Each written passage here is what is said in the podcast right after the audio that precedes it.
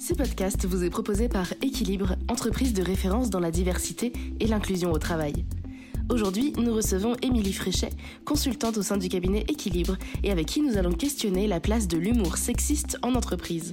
Notre objectif, vous permettre de comprendre le sexisme, d'en repérer les limites et vous donner les clés d'un humour finalement plus inclusif. Oh, ça va, c'est une blague, vous prenez tout mal aujourd'hui. Eh, relax, je rigole. Si on ne peut plus rire des femmes, des noirs, des arabes et des gays, on va rire de quoi? Si vous réagissez comme ça à chaque fois, moi je vais plus faire de blagues. Hein. En fait, c'était pas drôle, ça me fait pas rire. Ça y est, la police du fun. Bonjour, bonjour à toutes et à tous et bienvenue sur ce podcast consacré à l'humour sexiste en milieu professionnel. Peut-on rire de tout? Est-ce que l'humour excuse tout? Ces questions sont tout à fait légitimes et méritent qu'on s'y attarde. C'est parti.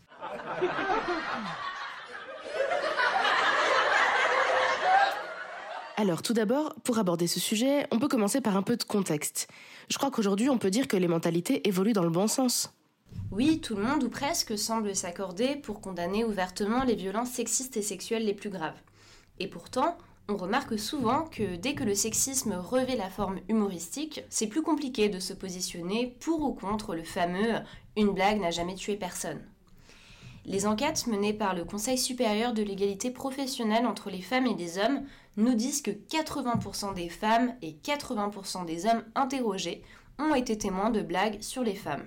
Et 50% des femmes interrogées en ont été la cible. Nous sommes donc tous et toutes quotidiennement en contact avec des blagues sexistes en contexte professionnel. Il faut bien comprendre que ce n'est pas l'humour qui est le problème, mais bien ce qui se cache derrière. La forme humoristique peut justement être utilisée pour cacher des propos dégradants et que personne ne s'en offusque. Mais alors pourquoi c'est compliqué de réagir? Car souvent on a peur d'être la personne qui casse l'ambiance, celle qui est catégorisée comme n'ayant pas d'humour ou qui est trop susceptible, ou encore celle qui prend trop les choses au sérieux. Il y a comme une forme de pression sociale qui crée des injonctions paradoxales pour le collectif de travail, en l'occurrence l'injonction de rire ou de ne pas rire. L'humour pourtant est bien sûr un formidable vecteur de lien social. Si on questionne l'humour sexiste, ce n'est évidemment pas pour remettre en cause l'humour en soi. L'humour est même à encourager au travail parce qu'il permet de souder un collectif et de dédramatiser dans des contextes souvent stressants. Mais nous savons qu'il peut être aussi à double tranchant en ayant pour conséquence de blesser. La forme humoristique peut avoir tendance à excuser tout et à éliminer toute remise en question. Un des mécanismes du rire, notamment, se base sur une forme de caricature, de décalage. Insister sur une différence entre soi et les autres est un déclencheur du rire. D'ailleurs, il y a une étude du Haut Conseil à l'égalité de 2019 qui a démontré que 71% des chroniques radio-matinales qui ont été analysées usaient de propos sexistes. On se rend compte des imaginaires réducteurs, bien ancrés, même inconsciemment, et c'est là où la mauvaise blague arrive avec une facilité malheureusement déconcertante. Pourquoi ça nous fait rire? Au-delà du mimétisme, on a appris à en rire de ces blagues, à ne pas les trouver choquantes, voire à en prendre du plaisir. Encore une fois, la fonction du lien social de l'humour prend le pas sur la bienveillance et l'inclusivité. Quels sont les stéréotypes de genre sur lesquels joue l'humour sexiste? Faites l'exercice de penser aux blagues sexistes sur les femmes. On a sorti la mini-jupe. On va chez le client ou quoi? Vous avez bien compris, hein Dites-le si vous comprenez pas, hein. Surtout les filles, je sais que c'est plus lent. Oh, t'es vraiment une frustrée sans humour. Si toutes les femmes étaient jolies, ça serait chiant. Il faut bien qu'il y ait une moche ici ou là. Le temps où les femmes ne travaillaient pas. Quel temps béni. La chercheuse canadienne Pierrette Bouchard a étudié la question des plaisanteries sexistes en partant d'un catalogue de 420 blagues sur les femmes. Les résultats sont les suivants. La plupart des blagues sexistes portent sur le prétendu manque d'intelligence des femmes. D'autres blagues sont en lien avec la sexualité ou le corps des femmes et sont donc à connotation sexuelle. Enfin, il y a également des blagues qui banalisent les violences. Par exemple, ça va être les blagues sur les violences conjugales. Toujours dans l'étude du Haut Conseil à l'égalité, les résultats ont montré que les femmes sont présentées comme agressives, en compétition les unes avec les autres, incompétentes, stupides, naïves. Voilà, ce sont donc les principaux stéréotypes à connotation sexiste ou sexuelle qui vont être véhiculés par les blagues sexistes. Et qu'en est-il des blagues sur les hommes? Eh bien effectivement, il ne faut pas croire que des blagues sexistes ne sont opérées que par des hommes envers les femmes. Les femmes peuvent être sexistes entre elles, les hommes entre eux, et les femmes envers les hommes. D'ailleurs, lorsque ces blagues sexistes portent sur les hommes, c'est très souvent un miroir déformant par rapport aux femmes pour leur reprocher leur trop-plein de féminité et donc leur manque de virilité. Est-ce qu'on peut se pencher un peu de manière plus détaillée sur les éléments historiques de ces blagues sexistes? Oui, il y a une cause sociologique à l'humour sexiste à travers une culture de stéréotypes de genre, mais c'est aussi effectivement intéressant de rappeler qu'historiquement les femmes ont été exclues de la sociabilité du rire. L'historienne Sabine Melchior Bonnet explique que jusqu'aux années 60-70, les femmes ont été exclues de cette sociabilité du rire. C'était une sociabilité essentiellement masculine comme l'alcool, la cigarette, les conversations politiques. Pour les femmes, rire à gorge déployée était considéré comme quelque chose de vulgaire, et rire aux éclats était associé à une sexualité débridée. Pendant longtemps, la manière de courtiser fonctionnait de telle sorte que c'était les hommes qui devaient faire la conversation en racontant des plaisanteries aux femmes qu'ils séduisaient et les femmes devaient pudiquement goûter à ce rire. Par exemple, en 1882, le journal des Demoiselles, titre de presse de l'époque, raconte le cas d'un prétendant au mariage qui finalement a renoncé à la jeune fille car celle-ci se permettait de faire des plaisanteries. C'est pour vous dire, il y avait des cas extrêmes. Et c'est notamment dans les années 60-70, avec les mouvements de libération des femmes, que ces codes sociaux qui ôtent le rire aux femmes vont perdre en puissance. On le voit, il y a donc eu toute une sociabilité du rire et de l'humour qui a été essentiellement masculine pendant des siècles, et qui peut peut-être expliquer le fait qu'en ne riant pas avec les femmes, on a finalement ri d'elles. C'est en tout cas la supposition que l'on peut faire. Oui, on imagine bien sûr que tout ça n'est pas anodin, quelles sont alors les conséquences de l'humour sexiste? Alors effectivement, euh, l'humour sexiste, ce n'est pas une histoire de bon ou mauvais goût. C'est effectivement une histoire d'impact sur l'individu et le collectif. La première conséquence que l'on peut citer, c'est que l'humour sexiste participe au cercle vicieux des discriminations.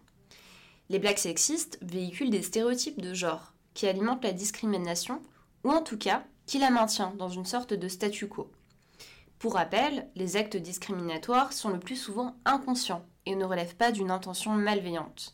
Mais si toute sa vie, par exemple, on a entendu régulièrement des blagues qui dévalorisent les femmes seniors et leur capacité à être performantes en entreprise, eh bien de fait, lors d'un recrutement, on pourra agir de manière discriminante sans même s'en rendre compte. La deuxième conséquence, c'est que le sexisme, c'est la première marche de ce qu'on appelle le continuum des violences sexistes et sexuelles. Ce qu'il faut comprendre par là, ce n'est évidemment pas que lorsqu'on fait des blagues sexistes, on est un agresseur sexuel. En revanche, une fois qu'on a franchi la première marche du sexisme, c'est plus simple de franchir les suivantes. Et surtout, le continuum est opérant d'un point de vue organisationnel et collectif.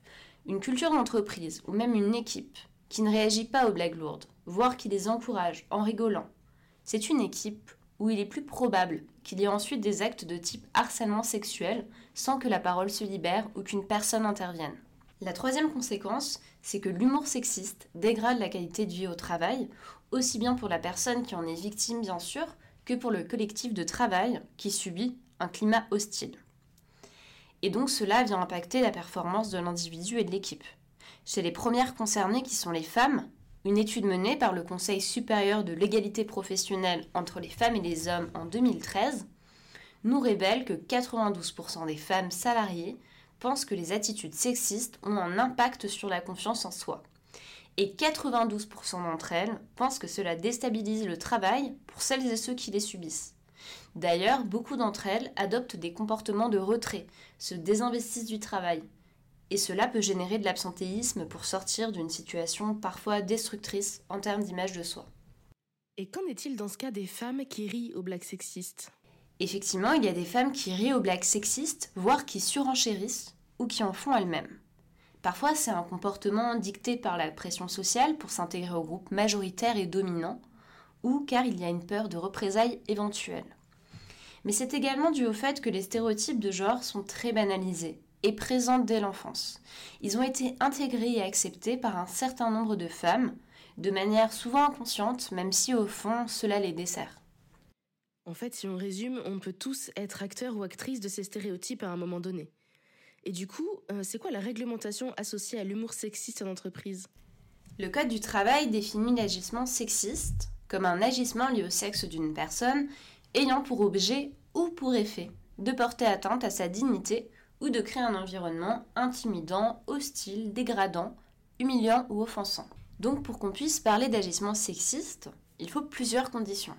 La première, c'est qu'il s'agit d'un agissement subi, donc qui n'est pas consenti par la personne. La deuxième, c'est le lien avec le sexe de la personne, c'est-à-dire qu'il est en lien avec des stéréotypes de genre. Et enfin, la troisième condition, c'est l'intention ou les effets. C'est-à-dire que dans l'agissement sexiste, il n'y a pas besoin de prouver l'intentionnalité. L'agissement sexiste peut être qualifié ainsi par des effets qui vont soit venir porter atteinte à la dignité et donc au respect de la personne, soit créer un environnement intimidant, hostile, dégradant, humiliant ou offensant. On s'intéresse donc aux conséquences.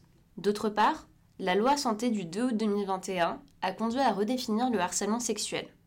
La répétition de propos ou comportements à connotation sexiste, et donc plus seulement sexuelle, peut être considérée comme du harcèlement sexuel.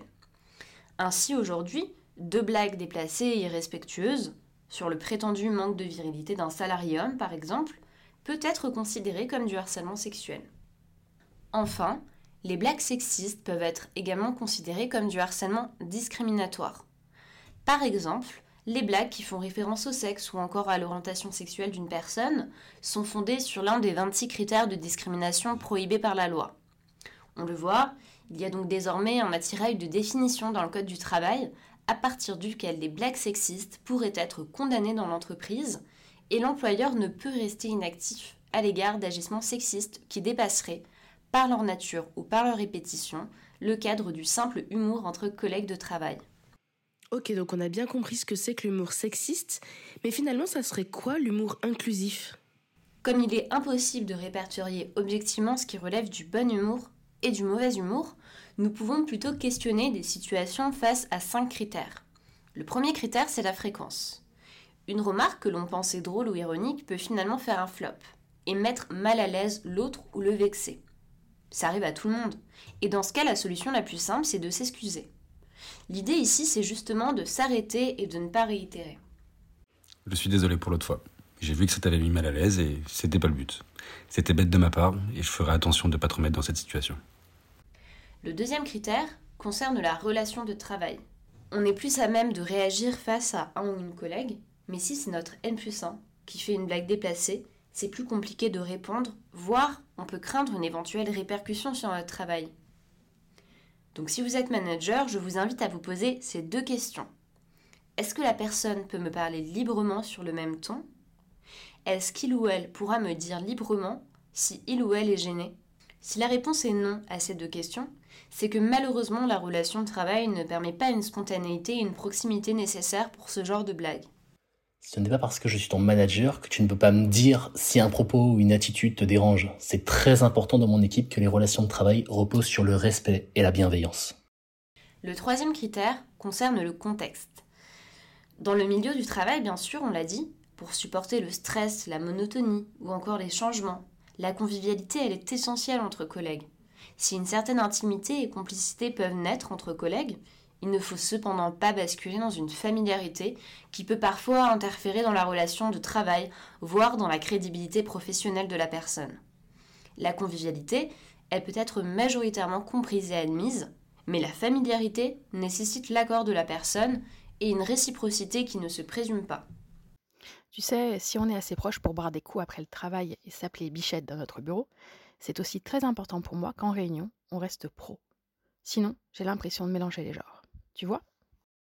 Notre quatrième critère, c'est la proximité. Plus on connaît une personne, mieux on connaît aussi ses limites, son intimité et son sens de l'humour.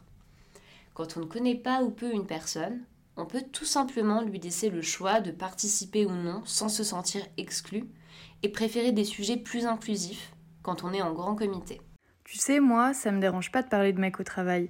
Mais si jamais toi, ce n'est pas ton délire, tu me le dis et je suis sûre qu'on trouvera un autre sujet sympa. Enfin, le cinquième critère et dernier critère, c'est l'impact. Les blagues ne sont pas censées créer de la gêne, mais de la complicité, un sentiment d'appartenance et de bien-être au travail. Ce n'est pas parce qu'au bureau, personne n'a officiellement fait son coming out que tes blagues homophobes ne blesseront personne. En conclusion, on peut retenir que si l'humour est un formidable vecteur de cohésion en entreprise, la liberté d'expression et les sujets de blague ont leurs limites, lorsque cela atteint la dignité de l'autre. Le sociologue Eugène Dupréel distinguait ainsi le rire d'accueil, qui assure la cohésion des groupes, et le rire d'exclusion, qui, comme son nom l'indique, exclut un individu du groupe des rieurs. Merci beaucoup, Émilie, pour cet éclairage sur l'humour sexiste en milieu professionnel. Et si vous souhaitez en savoir plus, nous vous donnons rendez-vous sur www.équilibre.eu. À très vite.